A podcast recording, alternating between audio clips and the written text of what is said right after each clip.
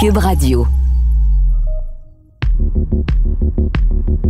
Bonjour à tous, ici Gabriel Gélina du Guide de l'Auto. Montez à bord avec moi pour cette série de podcasts au cours de laquelle il sera question de performance, de technologie, d'histoire et surtout de notre rapport avec l'automobile.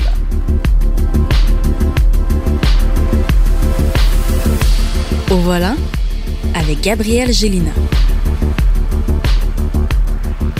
Aujourd'hui, je veux vous parler de John Z. DeLorean, de sa carrière, de la voiture DMC-12 qu'il a créée et de la descente aux enfers qui a marqué la fin de sa vie. John Z. DeLorean est né à Détroit, au Michigan, en 1925 et il est décédé d'un AVC à Summit, au New Jersey, en 2005, à l'âge de 80 ans.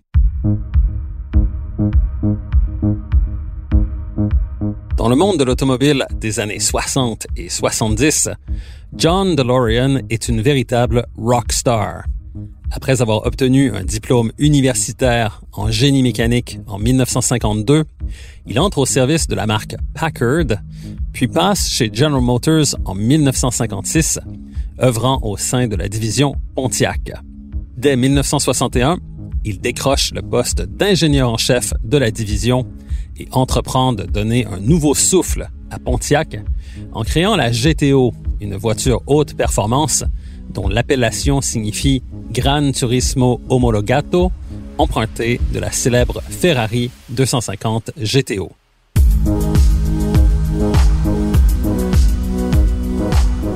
Essentiellement, cette Pontiac GTO est une Pontiac Tempest dans laquelle DeLorean et son équipe décident de placer un moteur de 389 pouces cubes ainsi qu'une nouvelle boîte de vitesse et pont arrière afin de produire cette voiture qui deviendra la GTO de haute performance. Convaincu du potentiel de la GTO en ce qui a trait aux ventes de la division Pontiac, DeLorean entrevoit d'en produire 30 000 exemplaires. Le responsable de la direction des ventes de Pontiac n'est pas aussi optimiste et prévoit la construction de seulement 5 000 unités. Au final, 45 000 de ces voitures seront vendues au cours de sa première année de production aux amateurs avides de performance, la GTO étant en quelque sorte à l'origine du mouvement des muscle cars aux États-Unis. John DeLorean ne se contente pas de la concevoir et de la mettre au point sur le plan technique. Il s'implique aussi directement dans le marketing et la publicité de ce modèle pour en faire un succès commercial aussi brillant qu'inattendu, qui assure une véritable renaissance de la marque Pontiac, laquelle devient synonyme de performance dans l'esprit du public américain.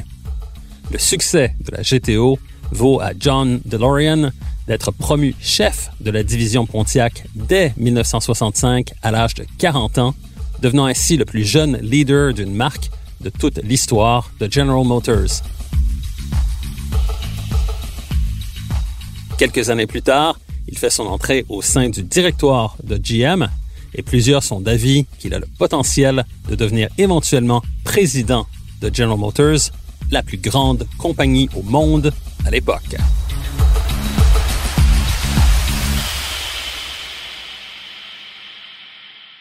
La vie de John DeLorean prend alors une toute nouvelle couleur.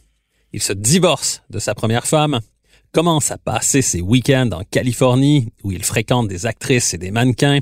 Il subit des chirurgies esthétiques pour se donner une mâchoire plus proéminente. Il s'entraîne avec des haltères et adopte un style vestimentaire très décontracté, en phase avec l'époque des années 70.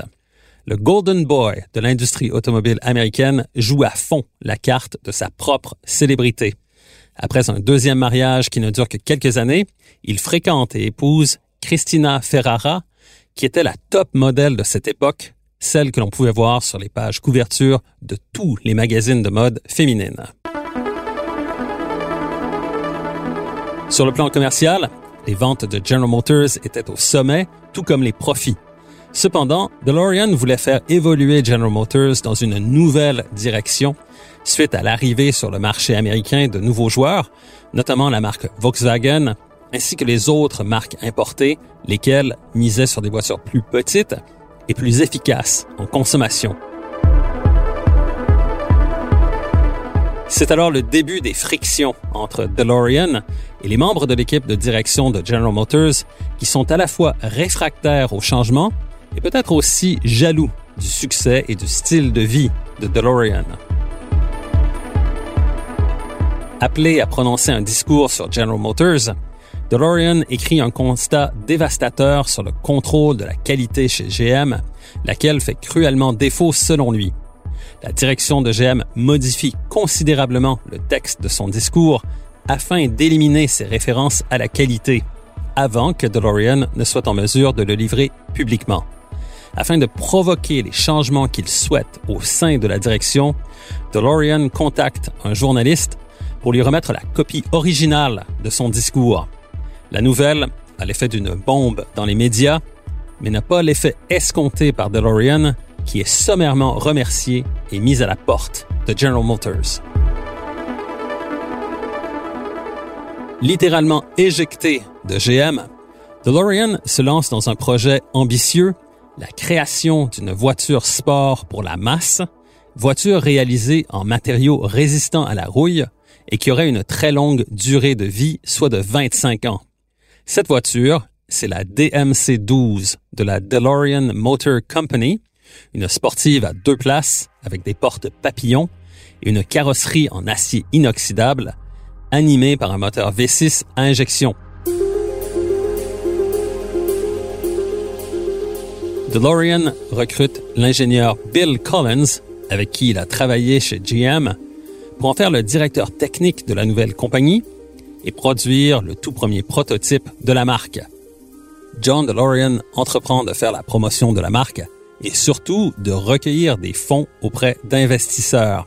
Il réussit aussi à convaincre le gouvernement britannique d'investir dans son projet de créer l'usine qui produira ses voitures en Irlande du Nord, une région où règne alors un conflit sanglant entre protestants et catholiques.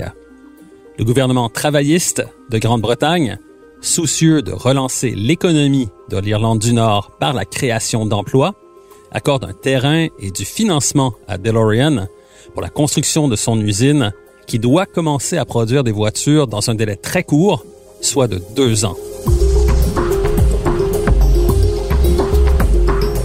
Comme le développement technique de la DMC-12 ne peut pas progresser aussi rapidement pour passer du stade de prototype à celui d'une voiture produite en série en usine, John DeLorean se tourne vers Colin Chapman, fondateur de la marque Lotus et de son écurie de Formule 1, pour l'aider dans cette démarche. Cependant, la cohabitation entre Bill Collins et les autres membres de la compagnie DeLorean, impliqués depuis le début dans cette aventure, et les ingénieurs de Lotus, n'est pas des plus harmonieuses. De plus, Bill Collins découvre l'existence d'une compagnie appelée GPD, laquelle figure au contrat entre Lotus et DeLorean. Selon ce contrat, cette entité doit fournir des services pour le développement technique de la DMC-12. Bill Collins comprend alors qu'il vient d'être placé sur une tablette et remet sa démission.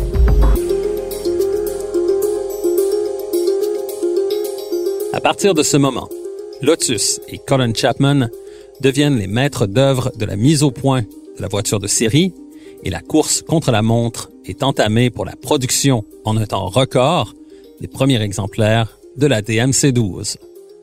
Lorsque les premières voitures sortent de l'usine, John DeLorean devient un héros en Irlande du Nord et 3500 voitures sont envoyées aux États-Unis par bateau il devient toutefois rapidement évident que la qualité des premiers exemplaires de la DMC-12 est absolument atroce. De plus, la presse spécialisée américaine est déçue par cette voiture, qui est plus chère qu'une Corvette et dont les performances et la dynamique sont en retrait par rapport à la concurrence directe. Plutôt que de ralentir la production et de corriger les défauts de la DMC-12, DeLorean décide de doubler la capacité de production, sachant que l'embauche de nouveaux travailleurs sera accompagnée d'une infusion de capital provenant du gouvernement britannique, selon le contrat établi entre les deux parties. Le problème pour DeLorean, c'est que la prochaine élection porte Margaret Thatcher et les conservateurs au pouvoir au Royaume-Uni et que ce nouveau gouvernement refuse d'investir une somme supplémentaire de 76 millions de dollars dans l'aventure de la DeLorean Motor Company, ce qui provoque un manque immédiat de liquidité pouvant mener à la faillite de l'entreprise. Acculé au pied du mur, John DeLorean devient obsédé par la recherche de financement pour sauver sa compagnie. C'est cette obsession qui le mène à faire une transaction avec des trafiquants de drogue pour l'importation de cocaïne aux États-Unis, transaction qui doit produire rapidement des profits considérables pour DeLorean, ignorant que ces trafiquants sont en fait des agents de la Drug Enforcement Agency. Lorsqu'il est arrêté par les autorités, c'est la fin de la DeLorean Motor Company, alors qu'elle fait faillite, que ses actifs sont liquidés et que les travailleurs se retrouvent au chômage. Inculpé, John DeLorean doit subir son procès à Los Angeles en 1984, procès au cours duquel ses avocats plaident que le gouvernement a tendu un piège à DeLorean et que celui-ci est tombé dans ce piège en voulant sauver son entreprise.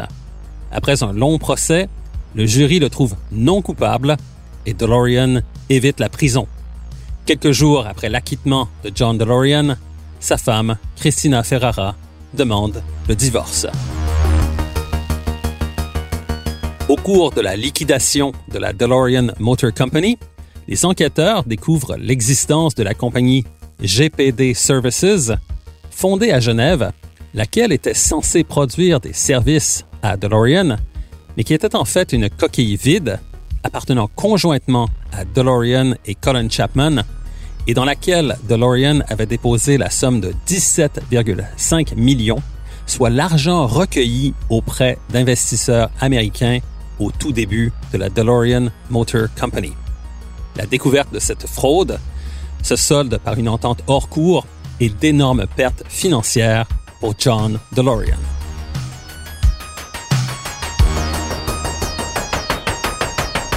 En 1985, la DMC-12 connaît son heure de gloire lorsque cette voiture apparaît dans le film Back to the Future, ou Retour vers le futur en français, et les deux autres films de cette franchise qui ont suivi. Au cours des dernières 20 années de sa vie, John DeLorean doit déclarer une faillite personnelle et il finira ses jours dans un petit appartement au New Jersey.